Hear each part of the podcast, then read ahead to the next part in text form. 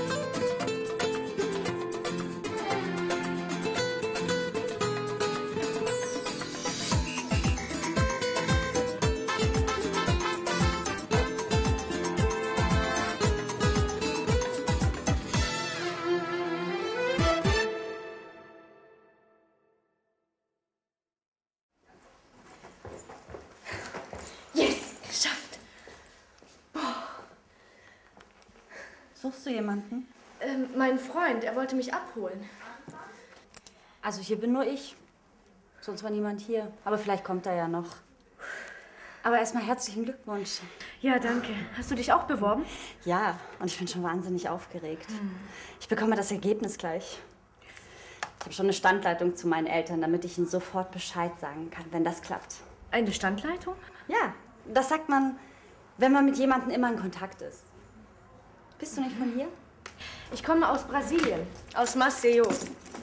Jocelyn Rojas Santos. Aber du kannst mich gerne Jojo nennen. Okay, Jojo. Woher kennst du denn so gut Deutsch? Ach, ich war in Sao Paulo auf der Humboldt-Schule. Das ist eine deutsche Schule oder besser eine zweisprachige Schule. Aber gerade was die Kultur angeht, muss ich noch einiges lernen. Oh, das kann ich mir vorstellen, dass das kompliziert ist. Aber die Kultur lernt man wahrscheinlich erst dann kennen, wenn man in dem Land ist. Aber die Sprache sprichst du schon gut.